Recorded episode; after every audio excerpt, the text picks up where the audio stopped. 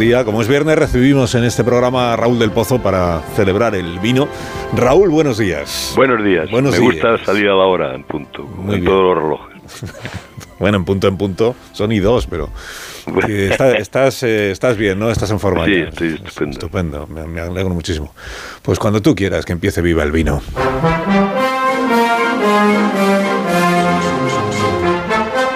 Entre la escarcha y los nevazos, la estrella del cine mudo de la Puerta del Sol anuncia un mayo florido y asegura que se retransmitirán algunas corridas de San Isidro. Ha- lo ha dicho así. Madrid es la capital de la libertad, también de la tauromaquia. Nuestra feria reúne a los mejores toreros españoles, franceses e hispanoamericanos. Todos quieren estar porque Madrid es la puerta de la historia. Mónica García ha contraatacado. Los mejores toreros, 51 pediatras menos. Al margen de la riña de los partidos Francia y España, no solo compiten con el vino, sino con el arte de cúchares. La Francia de las luces tiene figuras del toreo, ganaderías y una gran afición cuando en Cataluña y en toda España empiezan a despreciar las corridas. El empresario de las ventas, Simón Casas, es francés y el sur de nuestros vecinos es el último santuario de la fiesta.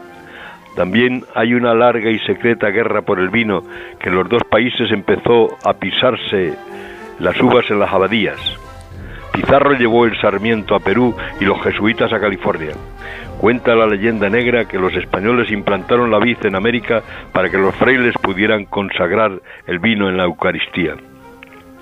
También en Francia un fraile llamado Don Periñón no inventó, como se dice, el champán, pero impidió que el vino del diablo estallara en las primaveras, controlando la espuma. Se piensa, querido Carlos, que los vinos excelsos son los franceses, aunque los amores suelen empezar con una botella de champán y terminar con una taza de poleo menta. Napoleón en Chamartín bebía Borgoña. España dedica más terreno al vino que Francia, pero es mucho más barato y la capital del vino sigue siendo Burdeos.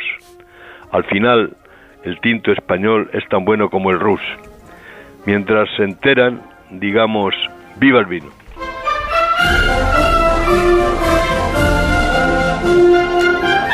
Viva el vino y viva Raúl del Pozo. Y viva Carlos Alsina. También, sí, ya que lo dices tú, si no lo digo yo. Que tengas un buen fin de semana, un magnífico Un- fin de un- semana. Un abrazo. Sí, Vas a colgar ahora, ¿no? Sí. A ver.